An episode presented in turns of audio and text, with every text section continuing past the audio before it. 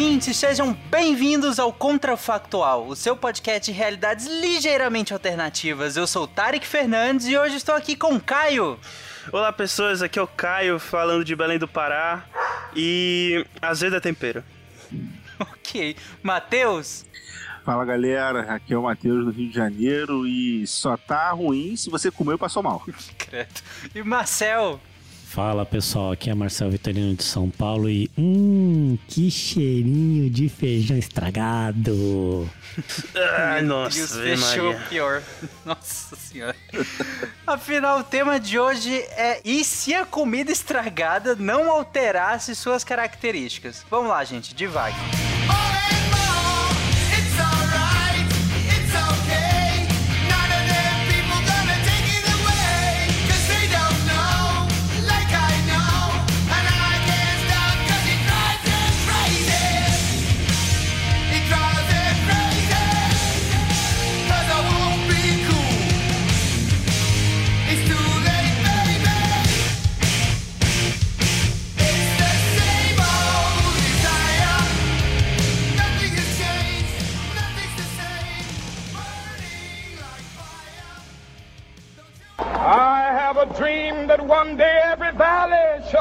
Then they will have my dead body, not my obedience. That's one small step for man, one giant leap for mankind. Had a problem. A nação quer mudar. A nação deve mudar.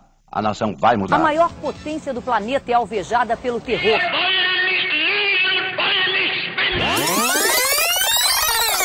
Contrafactual.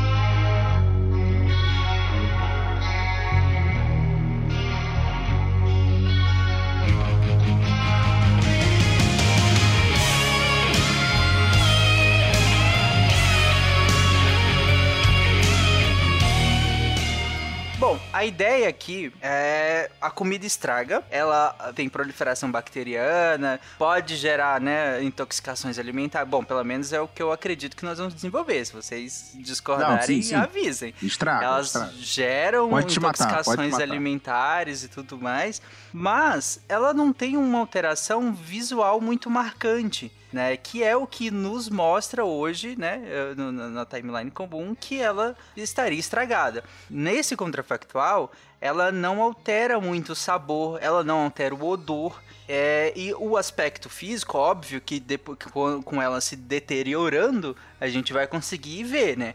Mas aquele início que a gente veria ela com um odor muito forte, um fedor mu- muito pronunciado, ou um sabor às vezes azedo, às vezes amargo, é, isso não tem. E aí? É complicated, né? Porque, assim, imagina, hoje em dia, a gente talvez pode pensar num cenário onde isso começou a co- acontecer agora e a gente vai ter que se adaptar a isso, mas imagina, sei lá, no início da, da nossa evolução, a gente tendo, sei lá, comendo comida estragada direto, ou a gente já evoluiu pra uma forma onde essa comida não faz tão mal pra gente assim, mesmo estragada, ou no- não, não estaríamos falando sobre isso hoje em dia, né?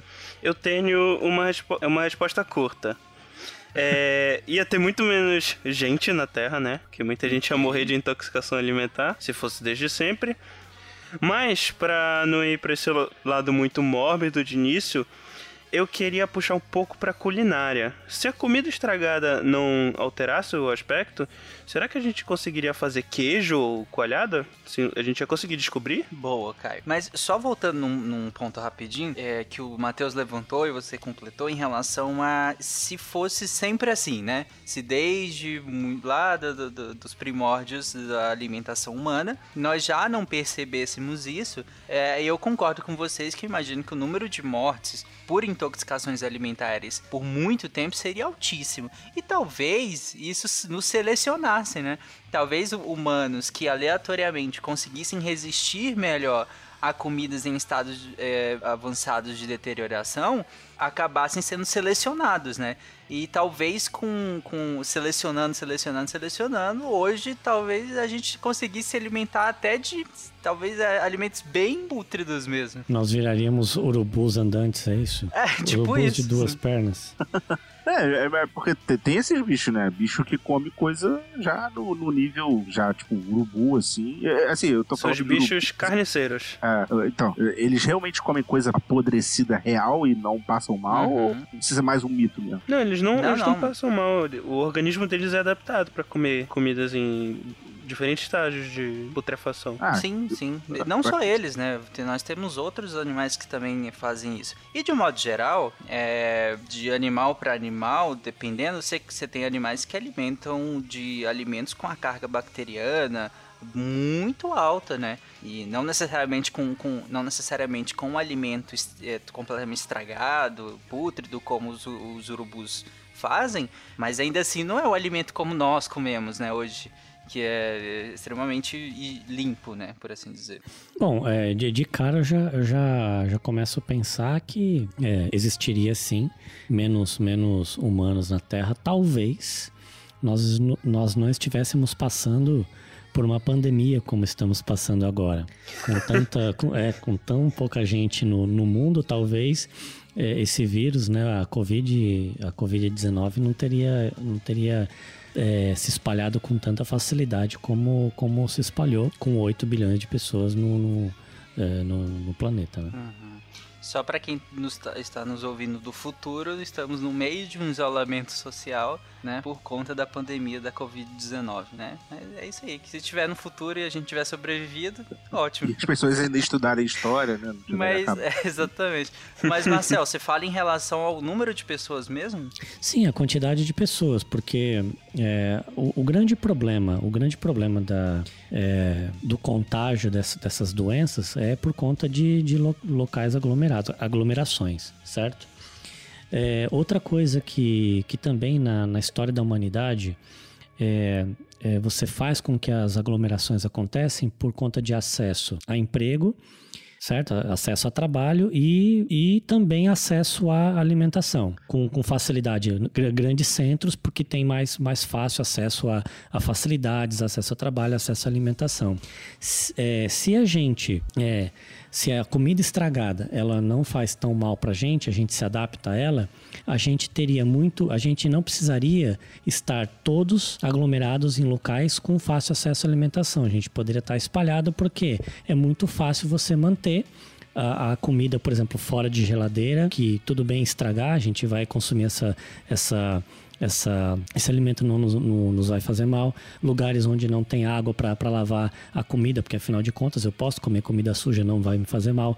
Lugar que não tem energia elétrica e assim por diante. Então, como, como as pessoas não estariam tão aglomeradas, talvez o contágio dessas, dessas doenças que, que, que dependem de grandes aglomerações, elas não acontecessem da forma como, como tem acontecido. Esse contrafactual, ele não, se, não é necessariamente e se pudéssemos comer comida estragada, né? É, e se ela não alterasse suas características. Porém, é, faz sentido isso tudo que o, que o Marcel levantou agora, se a gente considerar que desde o início ela não altera as características. Porque se desde o início ela já não altera e a gente já não teria essa capacidade de, diferenciar, então, lógico, para sobreviver, nós seríamos selecionados aqueles indivíduos que conseguissem. Então, é, vira o mesmo contrafactual, entende? Não é esse, porém, se lá desde o início né, nós não conseguíssemos diferenciar, obviamente nós seríamos selecionados a comer coisas em estado avançado de deterioração, por conta da, da,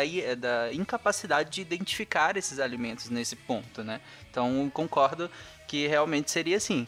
Agora, ah, Caio, você queria falar? É, eu fiquei aqui pensando se o cuidado com a comida mesmo não, não seria bem menor do que temos hoje em dia. Já que pessoas que conseguiriam comer comida estragada seriam bem selecionadas, é, já que essas pessoas conseguiriam comer comida estragada, é, eu acho que não faria tanto sentido nesse, nessa realidade as pessoas terem tanto zelo com o preparo da comida. Então eu acho que de repente higiene com, com a comida até que seria pior do que no mundo atualmente. E, de repente, isso iria, na verdade, ajudar a propiciar esse tipo de, de contaminação por vírus e se bobear a pandemia estaria pior nessa realidade. Interessante, Caio. Um Porque contrafactual que- dentro de um contrafactual. Exatamente. É, Inception de contrafactual. É, por mais que o Marcel tenha levantado essa questão da não aglomeração em torno, né, se- seja pelo número total ser menor quanto em relação em torno à alimentação, é, o Kai trouxe que por, por essa falta de higiene ser o comum, afinal a gente nem precisa se preocupar tanto assim, né, com, com a higiene alimentar, acabaria que talvez aumentaria a disseminação de patógenos, né? Porque esses patógenos comuns, né, da, da con- contaminação fecal oral, a salmonela, a E. coli e tudo mais, elas não teriam tanto efeito sobre nós. Só que nessas manipulações malucas, né, aí salta um corona aqui, uma influenza ali e mata todo mundo, né? Exatamente. tipo isso. Mas ok, alguém ainda quer desenvolver algum caminho em relação a sempre foi assim ou posso virar a chave? É, ainda nesse caminho, Tarek, fica aquele questionamento do, do queijo e do, dos laticínios que vêm de fermentação. Na verdade, qualquer alimento a partir de fermentação. Já que os alimentos não mudariam a composição, como é que a gente conseguiria identificar a fermentação? Bom, nesse, nesse caminho aí que, que sempre foi assim, né? Eu imagino que como a gente não tem lá tanta preocupação assim com alimento estragado ou não, eventualmente o leite iria estragar, né? O leite iria eh, estragar de, de maneira a formar ah, quase uma coalhada naturalmente ali, né? E aí, à medida que os, os derivados fossem estragando também, e, e isso entrando é, contaminantes, né? Bactérias e fungos, a gente. Acho que o queijo e leite e derivados a gente ia continuar tendo. Nesse cenário que sempre foi assim, acho que sim. O problema é que ia ter tudo o mesmo sabor, né? Porque a gente tá partindo do princípio que o sabor não se altera também. E nesse caso, o sabor do- dos queijos é dado assim, por esse É processo. verdade. Ou Sim, ainda. total. Ou ainda um queijo, um queijo tipo, é, um queijo tipo grana padano ou um queijo, sei lá, um blue cheese, por exemplo, seria o comum. Na verdade, queijo fresco seria o queijo mais caro do mundo, né? Porque são, são queijos que não são estragados, são é, queijos que dependem, né? De uma qualidade superior do, do, do alimento para ele estar ele tá pronto, né? E hoje em dia é o Hum, contrário, né? Interessante. Uhum. Interessante. É, interessante também o que, o que o Matheus trouxe que boa parte do, dos- do que a gente considera como exótico no sabor desses, desses queijos, por exemplo, de várias outras comidas também, é o, o, o- o sabor advindo de um processo de deterioração, né? Estragou, um processo de proliferação de, de, de fungos, de bactérias e que, que dão esse sabor característico, né? Nesse mundo aqui a gente não, não tem essa diferenciação, logo tem sabor, né? O, o sabor característico seria, ou, ou talvez o que, ou talvez o sabor diferenciado seria dado por aqueles produtos com, com baixo ou nenhum estado de, de putrefação, né, de, de deteriorização.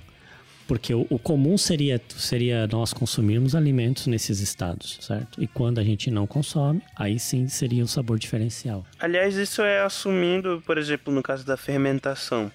Isso é assumindo que os micro-organismos como levedura ainda é, ainda fariam a mesma coisa, né? Nessas condições, só não mudariam nada.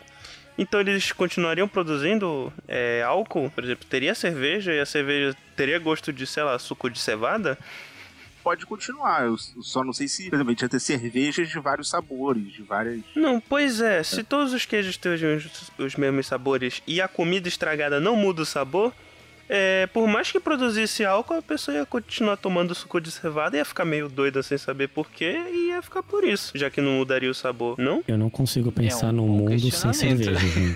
Isso foi difícil. Desculpa. É, é demais pra mim. Que- quebramos o Marcelo. É, esse foi complicado, Caio, mas é verdade. Se a gente pensar que o álcool é um subproduto né, do metabolismo energético, Sim. é, nesse, do, do, do processo fermentativo, né, por exemplo, no cenário que nós estamos avaliando, em que não há, que se não altera sabor e não altera odor, será que ele ainda seria esse subproduto? Pois é, poderia ainda estar lá, mas não alterando o É, eu sabor. acho que é, ele, ele tá lá, mas a gente ia demorar muito tempo pra descobrir por que que algumas te deixam mais ligado que não. Sim. É, as pessoas, as pessoas tomariam cerveja única e simplesmente pra ficar doidão e não pra apreciar uma cerveja, né? mas Assim as como... pessoas já não fazem isso? Não, eu, eu não, por exemplo. Eu, eu tomo cerveja porque eu gosto de cerveja. Cai Ficar doidão é um subproduto de, é, do É a consumo da consequência. cerveja. É. Desejada ou não de, de Entendi. tomar uma cervejinha. Beleza, então, gente. Eu acho que a, foi, a gente até agora seguiu o caminho do sempre foi assim, né? Ao longo da história Ah. da humanidade, a gente evoluiu é, com essa característica. Claro que tem muitos outros caminhos pra gente seguir, mesmo partindo desse pressuposto. Então, todos os ouvintes que até agora estão aí, mas vocês não falaram disso e daquilo? Vai lá no post e comenta. É, o que, qual é o caminho que vocês seguiriam. Agora a gente podia seguir num outro caminho. E se de repente todos esses alimentos não alterassem mais as características? Nós fomos selecionados no- na nossa timeline comum, vendo a diferença entre um alimento estragado e um alimento íntegro, né? A gente claramente vê que um é, tem um aspecto diferente, tem um cheiro diferente, tem um sabor bem diferente, né? É, às vezes, inclusive, a gente identificar esse sabor como desagradável é evolutivo, né? Foi, a gente foi, a gente selecionou isso evolutivamente. Mas, a mesmo com toda essa seleção, a partir de agora a gente perdeu a capacidade de fazer isso. E aí? Aí sim, mortes em massa. Sim. Ah, E aí como? Vamos lá. acho que é o caos maluco e rumo à industrialização completa do alimento, né? Imagina. Vai, fala aí, depois eu falo. Não, se a gente não, não- consegue mais diferenciar sabor de coisa é, estragada ou não, não existe mais data de validade. Exatamente. E que. Ah, quem é que vai fazer um teste depois que você já pegou uma infecção, sabe? Tipo, É, imagino, sei lá, seu José vendo um pão que com sete dias não tem mais aquele bolô e, e pensa, pô, tá bom de comer. E come e pega É. uma. Uma, do, uma micose aí, uma doença. Como é que fala, Tarek? Doenças. Não é micose nesse caso, essas doenças de fungo. O pior é que pode até usar essa terminação, dependendo da- do tipo de doença. Então tá. Mas vou- enfim. Bom, É, vo- nesse voltaríamos, caso- voltaríamos à década de falar. 80, né? Quando não tínhamos prazo de validade no- nos alimentos, etc. Tal, e muita gente Ah, é? se intoxicava por conta de Na alimentos. década de 80 não tinha prazo de validade nos alimentos. Na década de 80 era muito comum você ir no supermercado e não era obrigatório ter data de validade no, no, nas Caralho, embalagens. que loucura. Era, era uma época muito louca, né? Não, Meu quem, Deus, As sobrevi- pessoas estavam muito na mesmo. quem sobreviveu à década de 80 como eu, por exemplo, é Highlander. Já foi selecionado. já foi selecionado pela humanidade, pela natureza, por tudo que vocês podem imaginar. Nós voltaríamos Caraca, que àquela época. loucura, cara. Ok, né? É, O mundo tá aí. esperava, Todo dia a ué. gente descobre uma coisa diferente. Então Mas, o mundo assim, teria o- neon, né? E roupas bufantes. É, só que, é, só que o mais interessante, assim, por mais que não, não existia, é, não era obrigatório, a gente ainda tinha a capacidade de perceber que o alimento estava né, estragado, né? E a partir desse momento que a gente não tem mais, e aí danou-se, né? Morte em massa ou, ou viver uma situação que, que, olha, a gente está vivendo algo muito parecido agora, né? Hospitais superlotados, com, com super procura de gente passando mal, não tem leito para todo mundo, não tem atendimento para todo mundo, gente morrendo em casa, a gente tendo que dar conta do, eh, dos mortos, a gente ter que, ter que escolher quem vai sobreviver, quem vai morrer e assim por diante, entendeu? Então, Nesse caso, eu acho que ia ter. ia ser um, um pouco pior porque ia ter uma paranoia gigantesca com a comida, né? Principalmente não com comida que já tem data de validade, assim. Sei lá, soltaram o, o pulso eletromagnético do inferno aí e a, comida passou a não, não mudar quando estragasse. Se Aí, a gente fizer uma, um, um- digamos, vamos partir como se fosse uma timeline. A partir de agora, nenhum alimento mais faz essa alteração. Eu imagino que, que as, as primeiras populações a sofrer com isso, ou seja, as primeiras mortes, iriam acontecer nas populações com menos processos de industrialização, né? As populações com mais alimentação natural, que hoje são privilegiadas, né, em certo sentido, seriam as primeiras a morrerem, né? Por conta do- do, do, do acesso, o- a- ao, ao baixo acesso a alimentos industrializados, que são alimentos que, pensando estritamente microbiologicamente falando, eles são mais seguros, né? Eu concordo, Sim. eu concordo em partes, porque se, a se a- se o alimento não, não altera as características e não tem como a gente verificar se aquele alimento está estragado ou não, quem garante que as empresas iriam seguir à risca a regra de manter ah, os alimentos dentro da data de validade, né? saudáveis para o consumo do ser humano.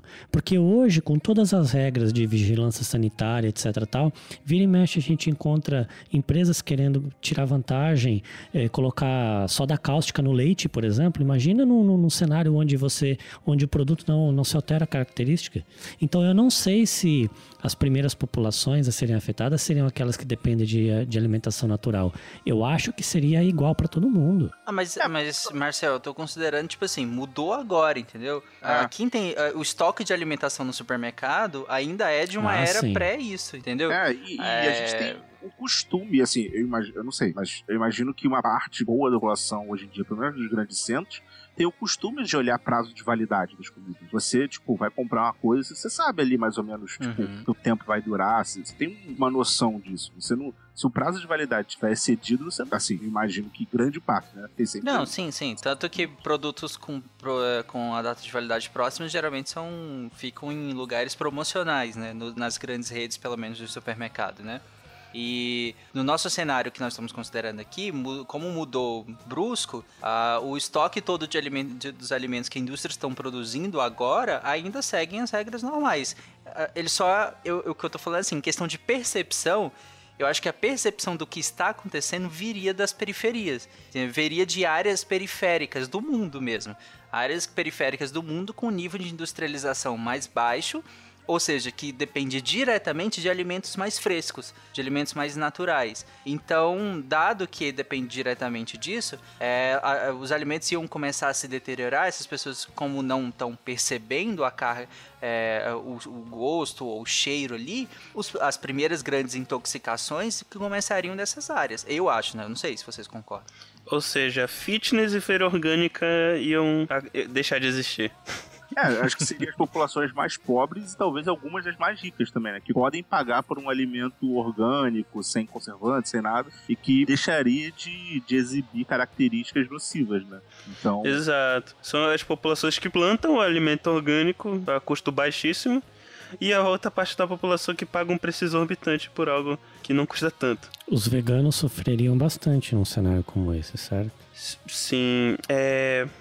Se bem que eles tomam Mais muito ou menos, suplemento, né? porque, É, porque se, se a alimentação feita de man- é, com origem estritamente vegetal, ela, ela até tem um, pra, um bom prazo de validade, natural mesmo, do- do- dos vegetais, e quando esses alimentos eles estragam, eles têm um potencial de contaminação um pouco menor, até onde eu sei. Eles têm um potencial um pouco menor. Por exemplo, se você tem uma beterraba lá e ela começa a estragar lá na, sua, na, na sua geladeira, é, o potencial de contaminação dela é menor do que se você tiver um pedaço de carne, por exemplo, estragando. Ah, mas pode aparecer um fungozinho lá na beterraba. Sim, sim, pode, mas é, outros, outros alimentos têm um potencial de contaminação um pouco maior, né? Inclusive, na, comer na rua seria um grande problema, né? Exato. Porque, como o Marcel mesmo falou, mesmo hoje, ah, tem quem nunca viu restaurante sendo autuado pela vigilância sanitária porque estava vendendo ah, alimentos que já, já tinham passado a data de validade muito,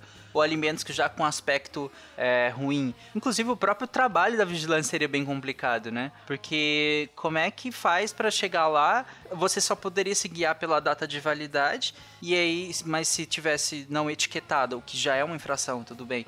Mas se não tivesse, não tem nem como saber quanto tempo que aquele alimento tá ali, porque se ele não tiver deteriorado mesmo, você não vai ver a carga de contaminação dele. Hoje gente vendendo carne de freezer desligado, né? Vergonha da profissão. Vergonha da profissão. Verdade. o que ia Pois ter é. de gente desligando o freezer à noite aí. É verdade. E, cara, ia ser muito complicado comer na rua. Exato. Então eu acredito que, inclusive, eh, teria um, um- altas taxas de, de, de, de, Infecção de intestinal. hospitalização de pessoas que têm um hábito de comer muito fora de casa, inclusive, né? Dos grandes centros. E é aí que, que o Marcel fala, por exemplo, que é aí que nesse ponto ia- iam chegar nos grandes centros, né? Eu, eu fiquei imaginando, é, tipo agora na situação da, da pandemia, a galera comprando. é, tem um termo em inglês pra isso, que é panic buying, que é tipo comprando por pânico. Eu imaginei a galera fazendo isso com, sei lá, é. Qual é aquele remédio que o pessoal toma pra dor de barriga? Aquele que tem um gosto amargo? Qual? Ixi, é um que vem num tubinho. Aquele quebrão? Não é marrom. Vocês sabem o nome? Não sei. Epoclé, não sei. Não, Ah, hipoclera tá, é você tá pra... falando tipo. O Epoclé é pra bebida, pô, né? É, que Hum. o pessoal toma depois de, de Pois ressaca. é. Mas tem um que é que tipo eles acham laxante. Que é. Tem um que é tipo laxante. Imagina, Ah, estou acabando o estoque desse- desses tipos de remédio, sabe? Na farmácia. Ah, eu já, eu já vi gente que toma leite de magnésia, mas é Hum. branco. Nunca vi isso, cara. Mas de É. qualquer forma, vocês a- a- aumentaria pra caramba, né, as hospitalizações. Sim, sim. Ah, com certeza. Não, e esses estomazil, essas coisas aí, ia ser, pô. E aí a gente ia sofrer falta disso aí, né? É, no início sim, né? ah, Porque no início as pessoas, como eh, seria empírico, né? Tá todo mundo começando a ter problemas gastrointestinais. Então elas iam buscar soluções mais fáceis, né? Com o tempo, óbvio que, que a gente, com uma pandemia de, de gastroenterites eh, no mundo todo, a gente ia começar a, a investigar de onde está vindo, né? Porque, porque não seria do tipo, não teria um lugar espalhando para os outros, para você é pensar num patógeno, né? É, exatamente, porque se fosse de um lugar para os outros, aí você pensa, pô, é, provavelmente tem um agente, né? Um patógeno que Uhum. está causando isso. Mas como seria um é, é, multifocal, por assim dizer, né? Surgindo no mundo inteiro, então não Né. teria como culpar um patógeno. Imagine o tempo que levaria pra descobrir que simplesmente a comida deixou de estragar. Não, se bem É Porque que nem pensa essa tanto, né? hipótese. Não, continua estragando, a gente só não consegue mais ver. É, exato. Não, se bem que não, né? As pessoas podem acabar reparando, tipo, estranho, esse pão tá há duas semanas novinho aqui. Sei lá, essa, essa maçã ainda tá intacta É, aqui. sim, claro que. Por isso que eu tô falando, empiricamente, a resposta até se, a, a percepção seria até maior do que científica nesse sentido, porque só a hipótese de que simplesmente as coisas nem alteram, mas as, as características seria uma hipótese muito bizarra, né? Mas sim, a- Sim. e seria testada à medida que todo mundo empiricamente começasse a perceber, né? É, imagine a quanti se for, imagine a quantidade de bactérias novas que causariam vários outros problemas, vírus mesmo, como tu falaste mais cedo, Tarek.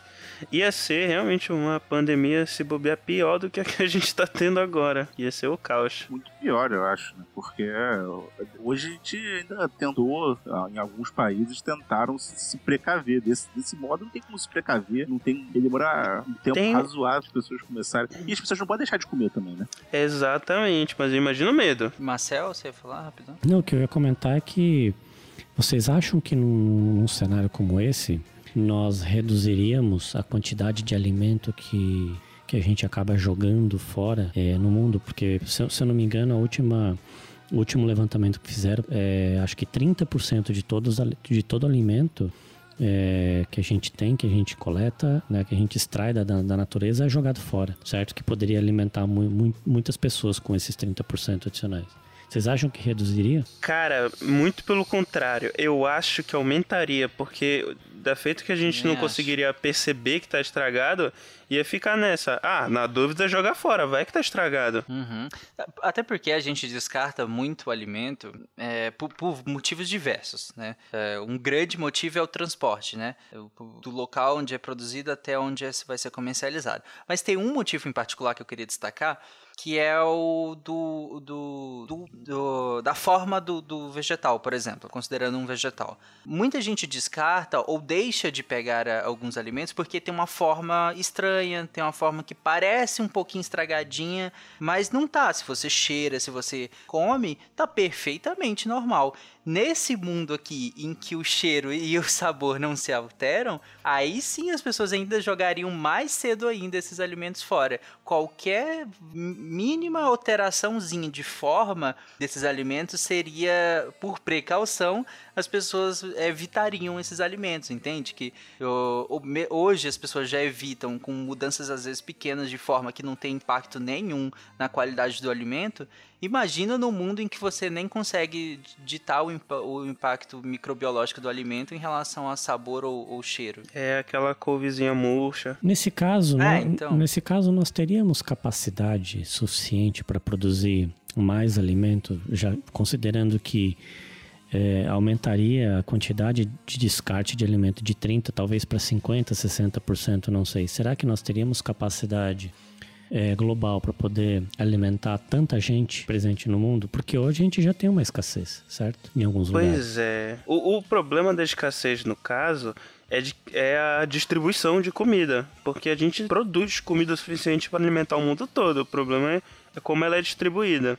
É, e regiões mais carentes continuariam comendo, né? É o jeito. A comida não exerce a função social dela, né? Ela é um produto e se você não pode pagar por ele, você não consome. Então, é por isso que as pessoas não se alimentam. Aliás, eu tava pensando aqui, talvez uma solução é, rápida, relativamente barata e teoricamente eficiente é a produção de alguma, sei lá, uma cartilha pela OMS com tabelas de. É, como é que fala? É de validade efetiva de alimentos. Tipo, o que é. Ah, sim, padronizar, né? É, padronizar, tipo, eu acho que num mundo desse, tipo, o, o prazo de validade seria ainda mais importante. É, a, a comida não ia, tipo, estragar mais rápido nem nada. Então, tudo que fosse produzido com um prazo de validade estimado continuaria com o mesmo. É, com o mesmo prazo de validade, isso não mudaria. Entendi. Mas As pessoas tem. respeitariam muito mais o prazo de validade, né? É, porque se tem gente que hoje come um iogurte estragado, cheira, fala que não tá nada. é, não mudou nada, come e vai pro hospital com, com diarreia. Mas nesse mundo que aí a pessoa pode simplesmente achar que realmente tá tudo certo e, e comer uma coisa que, tipo, não tem o, na embalagem prazo de validade e acaba acontecendo a mesma coisa, a paranoia aumenta com qualquer produto. Aí as pessoas seriam mais prudentes com prazo de validade e, com, e eu acho que mesmo o produto orgânico seria obrigado a ter algum tipo de papelzinho ou, ou alguma informação de prazo relativo, sei lá, um site que estime, sei lá, laranja, prazo relativo, X dias, por exemplo. Algo assim. É, mas aí teria que ser de acordo com o clima, com o tipo de manipulação, Sim, com sim. os patógenos da região. Aí, não, aí eu falo, aí, tipo, se já tem gente como o Marcel falou, que burla essas coisas, imagine a quantidade de lugares que simplesmente ia, ia não ia estar pouco se lixando por esse tipo de, de norma. E quantas pessoas não iam morrer por ano por causa disso? Pô, simplesmente fala, ah, tipo, nem vai estragar tão cedo assim, então deixa, tipo, tipo, ah, na Europa é assim, no Brasil vai vai ser a mesma coisa. Na, sei lá, na São Paulo é assim, é- no Pará vai ser a mesma coisa. Tipo, clima completamente diferente. Aqui as coisas estragam mais rápido porque é úmido e tem muito mais micro-organismos a- atuando. Então, tipo, é, pode falar aí, Matheus. Ah, não, é o que eu acho que, assim, aconteceu. né? Abriu ah, a caixa de Pandora e a, e a comida agora não, a gente não consegue mais perceber pelo sabor e pelo cheiro. Eu acho que ia ter uma coisa tecnológica pra gente desenvolver um teste rápido pra saber se a comida é consumível ou não ainda. Agora que nós estamos no final, a gente pode inclusive incluir pro... E agora? E as soluções? O, o primeiro baque já foi, uma galera com certeza morreu, né? Uma quantidade de- enorme de pessoas eh, morreram, foram encaminhadas, foram hospitalizadas por conta de gastroenterites graves, porque comeram alimentos com estado já avançado de deterioração, mas que não perceberam, né? Pelo, pelo odor ou, ou pelo sabor. Mas a gente tem que crescer em cima disso. E aí? Eu ia complementar o que o Matheus estava comentando em relação a desenvolver testes rápidos para perceber se o alimento está estragado ou não. Acho que eu iria mais longe, que é a ciência iria desenvolver uma forma de garantir que os alimentos eles não estragassem tão rapidamente. Mudanças genéticas, assim como fazem com. McDonald's, tu diz? Pois é, né? Que, que, que, que sobrevive três meses e não, não acontece nada. É, Então, acho que, eu acho que a ciência desenvolveria uma forma de, de manter a qualidade dos alimentos e os alimentos, assim, é, consumíveis sem, sem, sem fazer mal, né? Com mudança genética mesmo. Acho que é, iria por esse caminho. A indústria alimentícia iria por esse caminho. Não, o bom é que ao invés de ter essas embalagens que deixam bem grande assim, não contém conservantes, a gente ia ter embalagens gigantescas, contém conservante pra caralho. Tem, tem muito conservante Pode comprar que aqui é só conservante, né? É, tem mais conservante do que salsicha nisso aqui, amigo. Vai, vai fundo. Imagine a quantidade de, de químicos que iam botar nas comidas e algum- algumas tentativas de tentar deixar a comida o mais saudável possível, mas ao mesmo tempo com conservantes que causassem menos mal, imagina?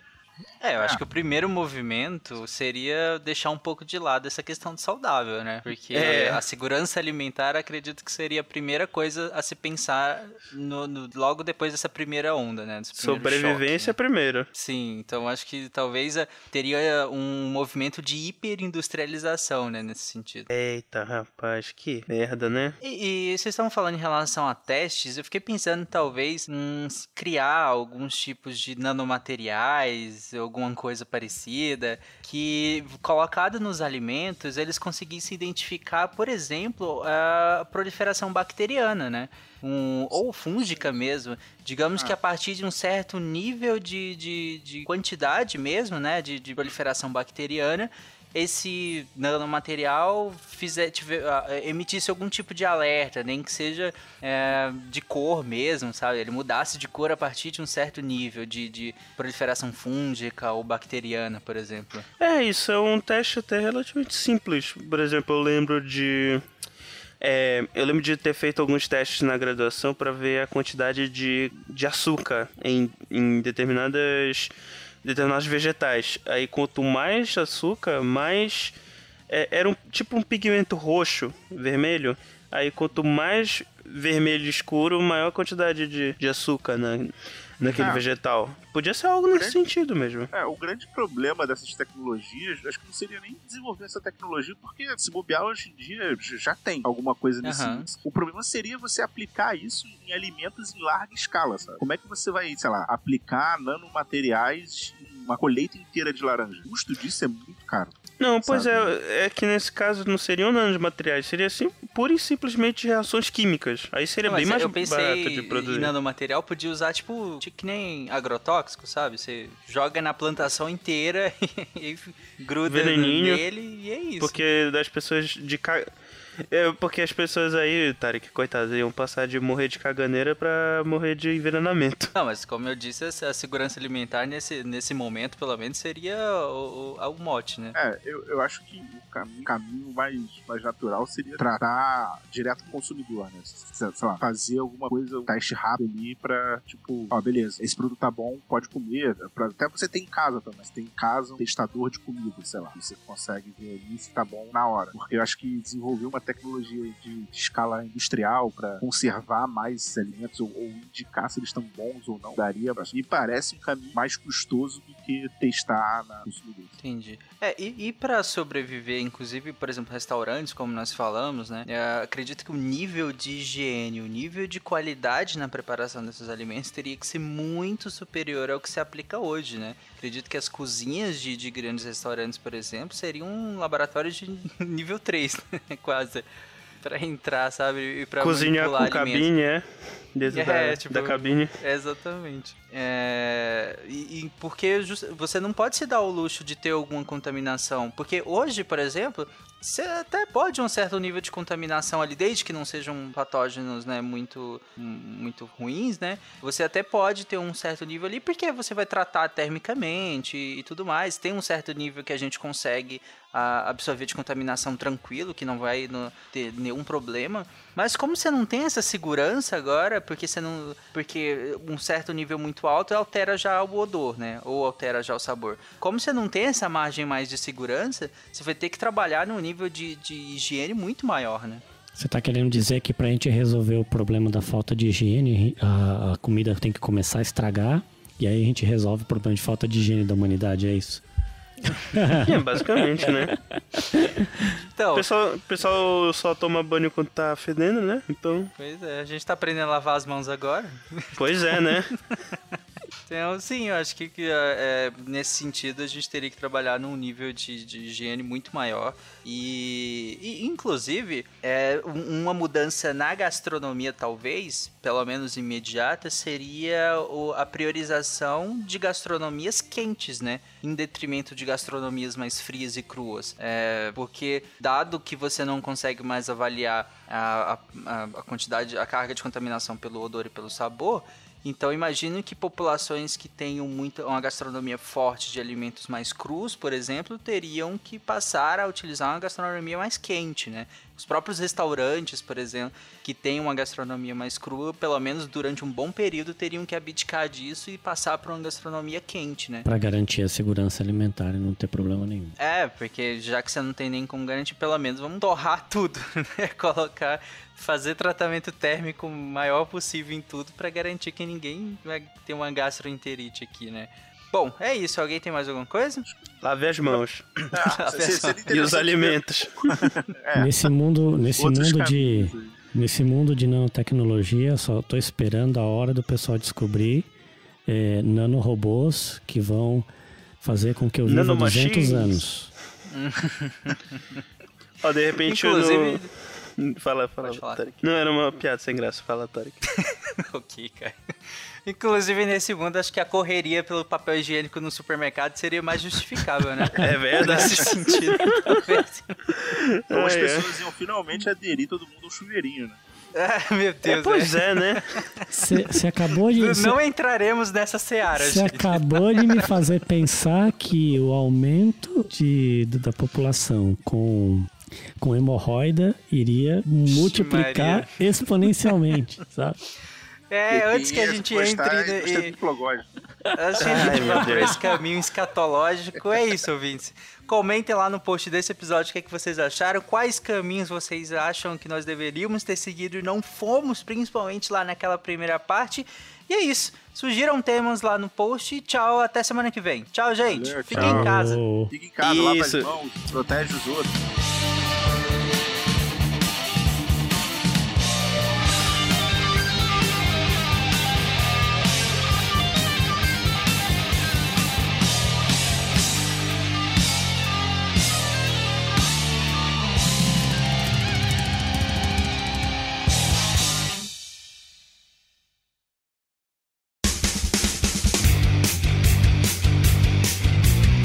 Cortes, edição de podcast.